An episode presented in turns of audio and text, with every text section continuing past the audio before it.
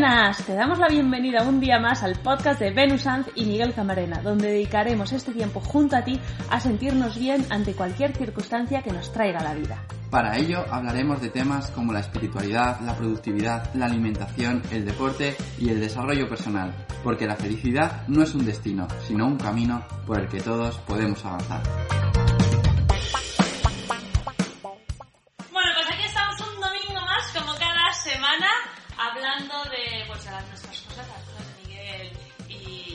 De crecimiento personal, de deporte, de alimentación y de un montón de cosas que vamos a hablar. Y, y, bueno, hemos estado esta mañana que ha venido Miguel como cada, bueno, como cada vez que grabamos el podcast, ha venido y hemos estado viendo el amanecer en la playa bañándonos. Qué maravilla, ¿no? Una gozada, es un regalo de la naturaleza meditar antes del amanecer, viendo esos colores que hay, ¿no? Y luego estar en el mar, viendo ahí el amanecer, maravilloso. Una... Es un regalazo, ¿no? Yo es que estoy ahí, digo, pero ¿cómo, cómo podemos ser tan afortunados, ¿no? De tener esto. Sí, y fijaos que, que al final es un amanecer en la playa que, que muchas personas tienen acceso a ello y no lo disfrutan. O sea, que hemos estado ahí gozándolo, ¡buah! Una pasada. A tope. A tope, a tope. Bueno, vamos a empezar ya. De verdad, escucha muy bien el podcast de hoy porque de verdad que es súper importante y vamos a tratar un tema maravilloso que te va a ayudar un montón. Vamos a hablar de cómo utilizar el lenguaje a nuestro favor y cómo nos puede ayudar a responsabilizarnos de nuestra vida y sentirnos bien, sin ser víctimas de nuestras circunstancias. Porque si no se es parte del problema, no se puede ser parte de la solución. Exacto. Yo, bueno, queríamos hacer los dos este podcast porque eh, es súper importante, otra vez, ¿no? Es súper importante. Es que lo es, lo es. Saber eso, cómo utilizar el lenguaje para sentir que somos dueños de nuestra vida, ¿no? Y sentir que somos eh, responsables de lo que nos ocurre o tenemos parte de esa responsabilidad y sobre todo tenemos parte, o sea, tenemos la responsabilidad total de ponerle una solución. Y, y yo creo que de verdad que el lenguaje nos ayuda muchísimo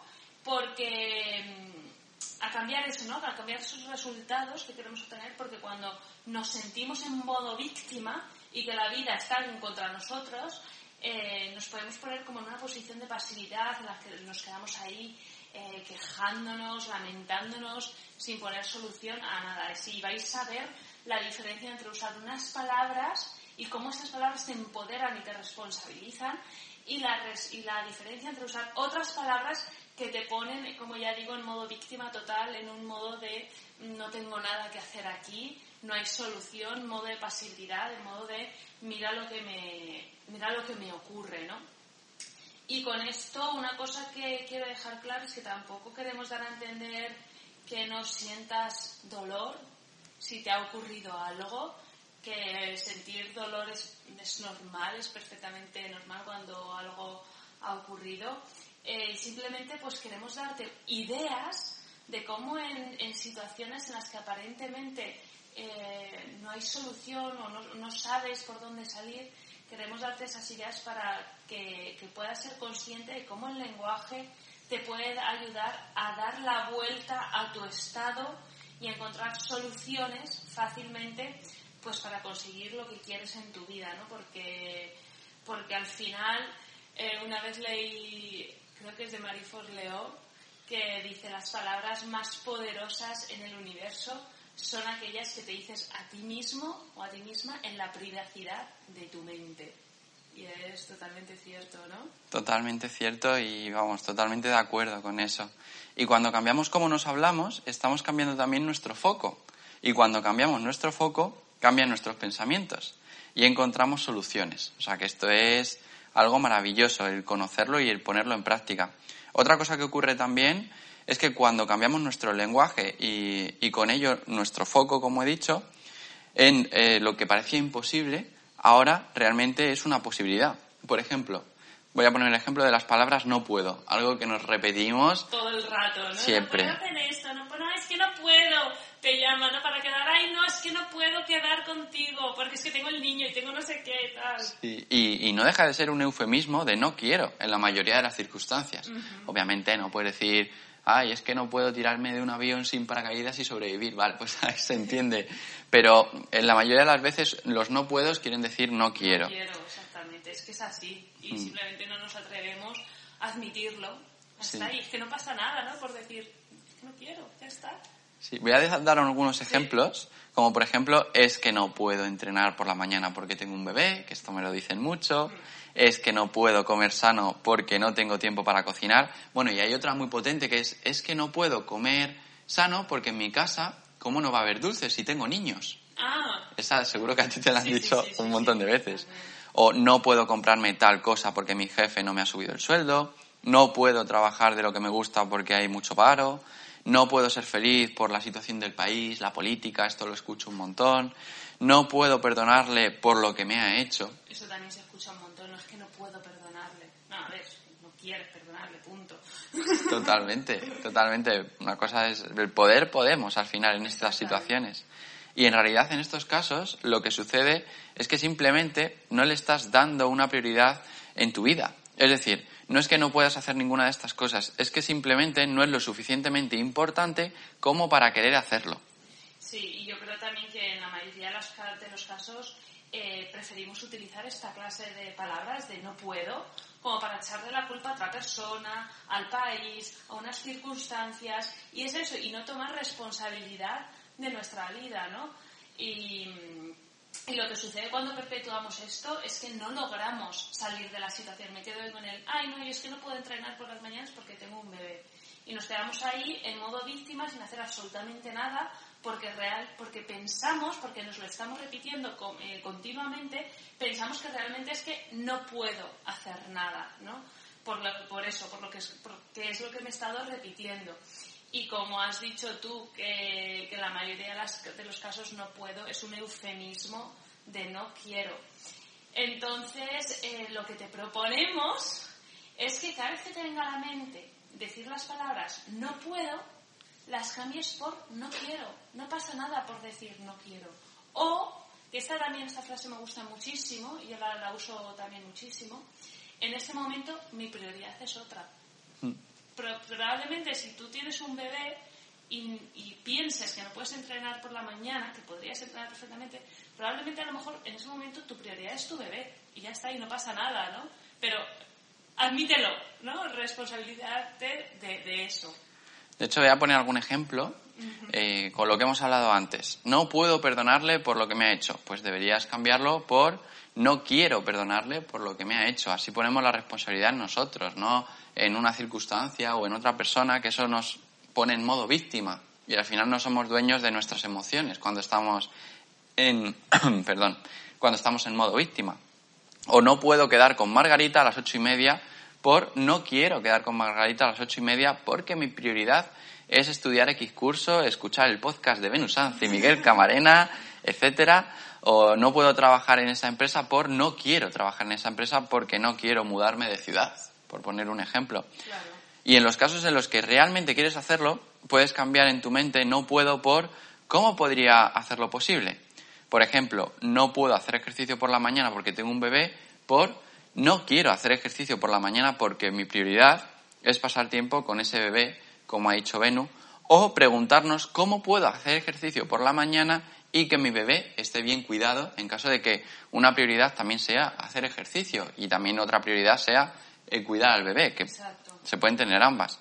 Y esa pregunta hará que una imposibilidad pase a ser una posibilidad y muy probablemente nos vengan las respuestas para poder entrenar y que el bebé esté contento y bien cuidado.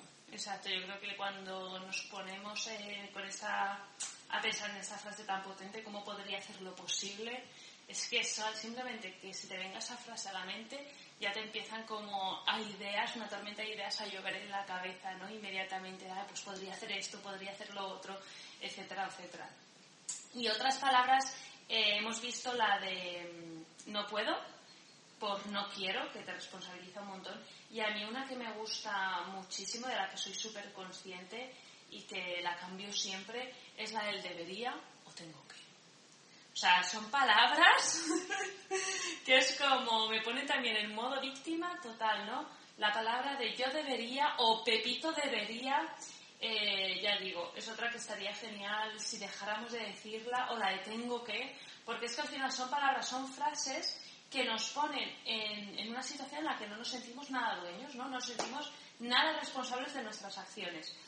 Y lo que, lo que está sucediendo es que cuando decimos tengo que o debería, le estamos diciendo al universo que tienes que hacer una cosa que te ha impuesto otra persona que en realidad no quieres hacer. Ese es el mensaje que estás lanzando ¿no? a la vida, que tienes que hacer una cosa que te ha impuesto otra persona que en realidad no quieres hacer. Así que yo lo que siempre hago y lo que te propongo es que cambies debería o tú deberías por las palabras podría. Ay, pues podría hacer ejercicio tres veces a la semana. Ay, pues podrías hacer esto. O sería genial, sería genial si hiciera ejercicio tres veces por semana. Sería ideal. Esas tres, a mí la de sería genial me encanta, porque es que me motiva muchísimo. Sería genial, porque es que es verdad, ¿no? Te, pone en una situación de guau, de sería fantástico. Entonces es eso, ¿no? Fíjate la diferencia entre decir, debería hacer ejercicio tres veces a la semana y sería genial si hiciera ejercicio tres veces a la semana. En la primera, la debería hacer ejercicio tres, tres veces a la semana, es como me siento con una obligación, no hay nada que hacer, me siento mal porque sé que quiero hacerlo, pero no lo hago y puff, es que sí, es que debería hacer ejercicio tres veces a la semana y puff. Mientras que si dices, sería genial si hiciera ejercicio tres veces a la semana, es como, es eso, suena súper motivante y es una frase en la que inmediatamente se te pueden ocurrir soluciones, ¿no?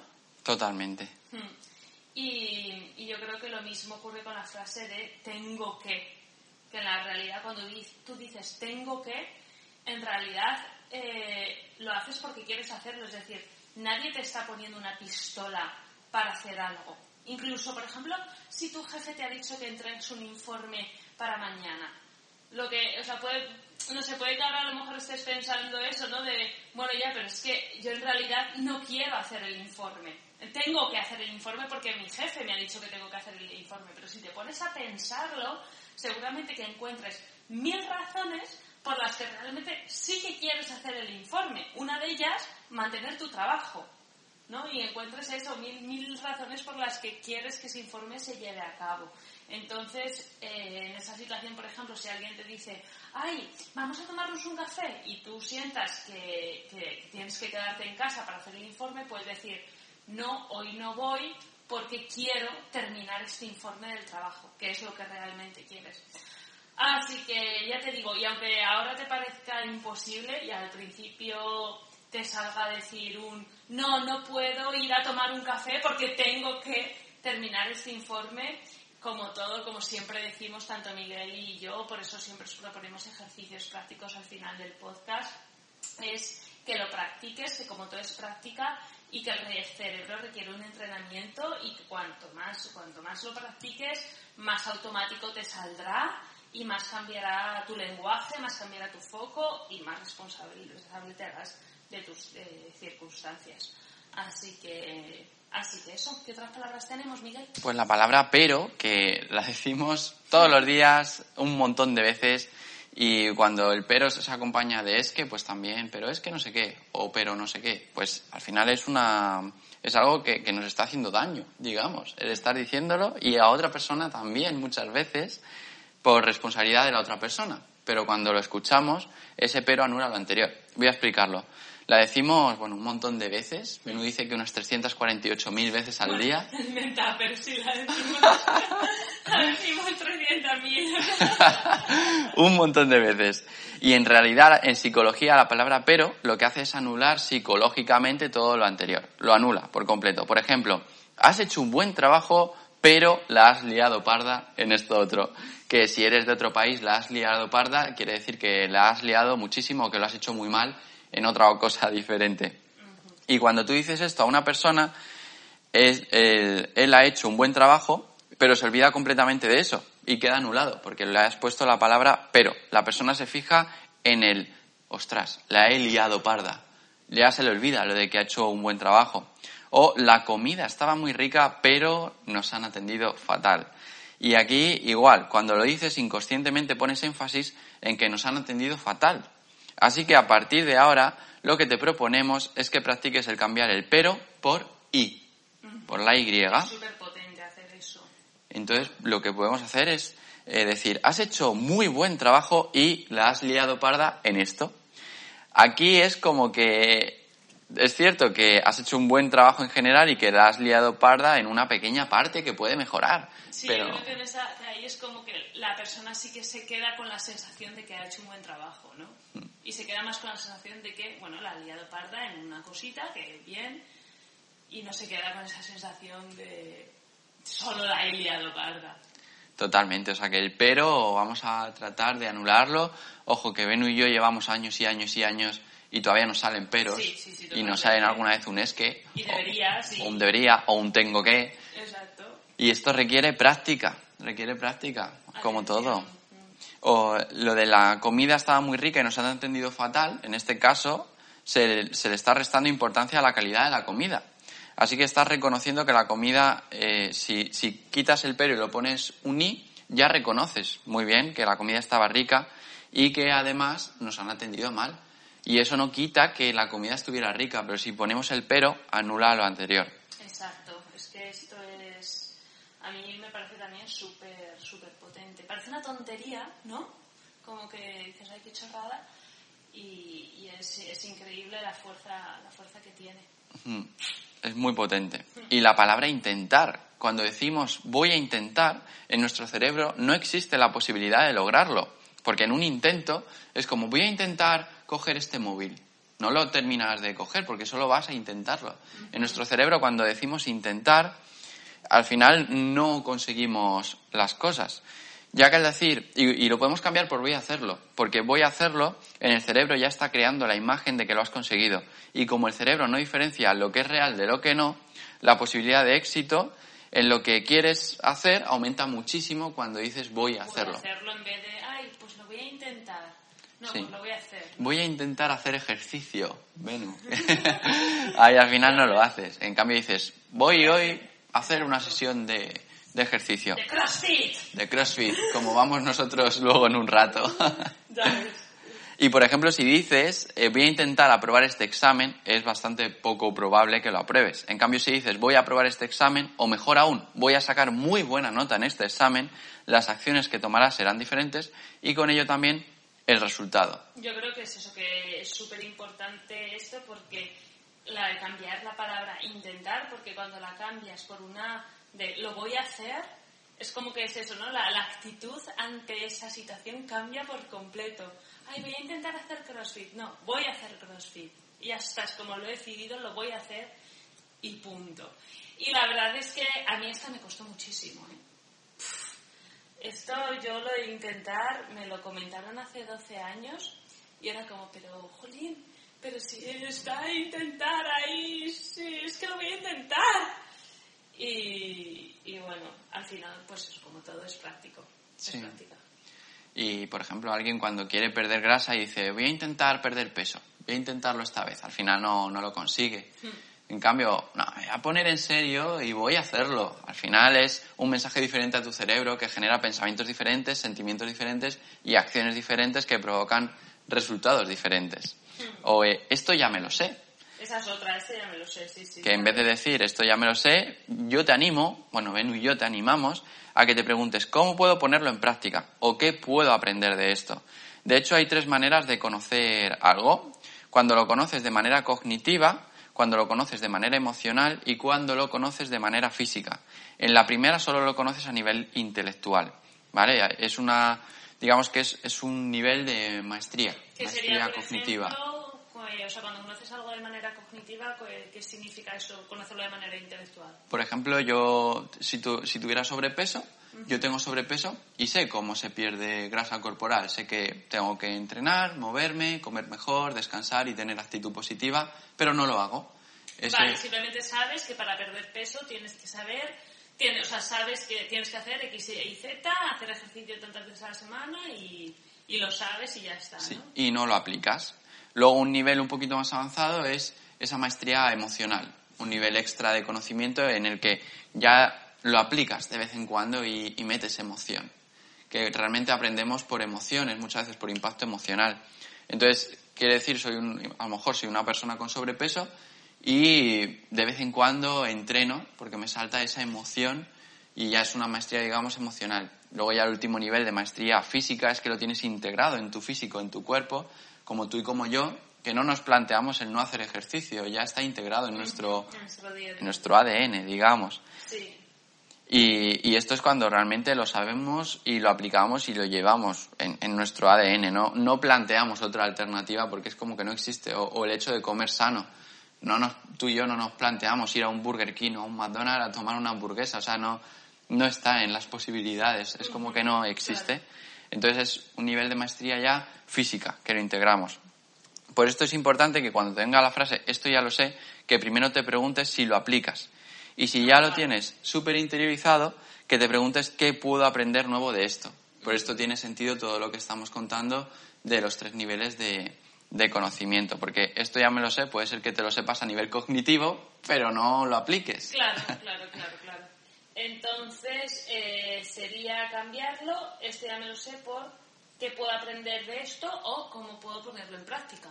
Exacto porque a lo mejor sí que conocemos todo a nivel cognitivo, pero no lo ponemos en práctica, entonces es el momento de empezar a ponerlo en práctica.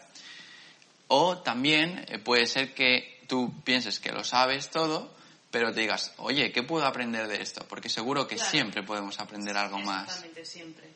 De hecho, son las palabras más peligrosas, esto ya me lo sé, porque te ponen en una situación en la que ya no vas a aprender nada nuevo. Mm, Es como ya te ponen en una situación de "Va, ¿para qué? ¿Para qué estoy aquí? ¿Para qué voy a prestar atención? Sí, y bueno, y el es que. El es que hay que cambiarlo por hay que. Esto nos pasa totalmente de modo víctima a modo responsable. Las palabras es que son las que decimos normalmente cuando estamos en modo víctima, como digo. Y lo sé porque durante muchos años yo he vivido en esta postura en la que nos culpabilizamos, vamos, en la que culpabilizamos a la vida, a Dios, al universo o a quien sea de todo lo que nos pasa a otras personas o a unas circunstancias. Y las palabras hay que son las que nos decimos cuando vivimos desde la responsabilidad y hacen que podamos ser dueños de nuestras acciones y por ende de nuestros resultados. ¿Qué ejemplo podrías poner aquí? Eh, Pues puedo decir, es que, ya como hemos hablado antes, es que no puedo hacer ejercicio porque eh, tengo poco tiempo o quiero estudiar inglés. Pues hay que cambiarlo por hay que hacer ejercicio porque para mí una prioridad es tener buena salud. Y también voy a estudiar inglés y hay tiempo para todo. Y hay que aplicar técnicas de productividad para poder estudiar inglés y hacer ejercicio. Vale, vale, vale. Pues, eh, bueno, con todo esto, ¿Qué hacemos ahora con toda esta con información? todas estas Bueno, frases, estas palabras, lo que hay que hacer es ponerlo en práctica. ¿y cómo lo vamos a poner en práctica? Ya tú sabes. Vamos a Lo hacerlo. primero es ser consciente, mi amor. Entonces, te animamos a que escojas una de estas palabras, la que más digas, esta que más te haya resonado de, ¡uh! Yo esto lo digo un montón. Eh, pues no sé la palabra, pero debería, tengo que, no puedo, es que lo voy a intentar, uy, esto ya me lo sé, etcétera. Y, y te yo te, sí, te recomendamos que esta semana escojas simplemente una, una de estas palabras, porque si no te vas a agobiar. Y, y bueno, y que durante esta semana pongas especial atención y pongas conciencia y en ese momento la cambies, aunque ya, ya la hayas dicho, aunque digas, pues yo creo que deberías eh, hacer esto. Pues inmediatamente dices, bueno, podrías hacer esto. Y ya está, aunque la persona no sepa de qué estás hablando. Pero tú, tú dilo, ¿no? Yo creo que, que lo, lo cambies en el momento para poner esa eh, intención. Es eso, yo, yo cuando empecé a cambiar mi lenguaje, eh, que se me hizo, a mí se me hizo muy fácil cambiarlo la palabra debería, no sé por qué. Mm, Yo creo que a lo mejor la debería era la que más decía. Bueno, también me acuerdo que estaba con Andy y Andy era muy eh, con eso. Siempre que yo decía should en inglés, que con él hablaba en inglés, o debería, él me decía could, podría, podría, podría, ¿no? Entonces, pues quizás por eso es con la que más fácil empecé y, y lo noto un montón. Me encanta, y ahora en vez de cambiarla por podría, me gusta mucho más cambiarla por sería genial. En vez de debería o deberías, ay, pues sería genial si fueras a no sé dónde, ¿no? Cuando le estás dando un consejo a alguien. Así que eso, escoge una palabrita esta semana, presta especial atención para cambiarla por otra con la que realmente sientas, te sientas más responsable de tu vida y con la que realmente sientas pues que, puedes cambiar tus circunstancias y que no que te pase lo que te pase, siempre puedes hacer algo por, por cambiarlo. Y algo muy útil, como un extra, poniendo la guinda a este pastel de podcast que estamos haciendo, es cuando quieras decirle a alguien deberías, lo que puedes decir en vez de podrías, ¿qué te parecería hacer esto? Ajá. Hacer la pregunta y ya pues la otra persona va a reflexionar sobre ello, porque siempre con las preguntas las personas se plantean otras, Otras cosas. otras cosas que si tú haces una afirmación. Entonces yo te planteo que puedes decirle eso. Oye, ¿y qué te parecería hacer esto otro? ¿Qué te parece esta idea? Y así la persona reflexiona y a todos nos gusta tomar la decisión en nosotros, en vez de que nos den otro, que nos la digan. Entonces eso te puede ayudar también. Pues sí, y, y nada, que como veis es un temazo este y a mí me encanta. El tema del lenguaje es increíble, ¿no? Lo que hace, que parece que no, pero es que sí que hace, ¿no? Sí, pero es que Pero es que... parece que no y sí que lo hace. Y sí que lo hace, y sí que lo hace. Así que nada, que como veis es mucha práctica, mucha, mucha práctica y poner mucha atención. Así que esperamos que os haya gustado, que te haya gustado, que lo hayas disfrutado, te haya servido y pues te lo hayas pasado también bien con nosotros, igual que nosotros nos lo pasamos bien al transmitirte todo esto con, no- con nuestra mejor intención. Exacto. Y no te pierdas el capítulo de la próxima semana, que como siempre va a ser una pasada. Te mandamos un fortísimo abrazo y nosotros nos vamos a entrenar en breve. Exacto, un besito. Un abrazo. Chao. Chao. Si te ha gustado el podcast, envíaselo a una persona a la que aprecies y a la que creas que le puede gustar. Y si quieres disfrutar de todos nuestros episodios, suscríbete a cualquiera de las aplicaciones en las que puedes escuchar nuestro podcast, como iVoox, Spotify, Apple Podcasts, etc. Simplemente busca el podcast de Venusant y Miguel Camarena y haz clic en suscribir. Y por último, te agradeceremos eternamente si entras en iTunes y nos das 5 estrellas y una valoración. Estaremos encantados de leerte y estarás ayudando a que este podcast pueda llegar cada vez a los oídos de muchas más personas. Muchas gracias y te deseamos un feliz día.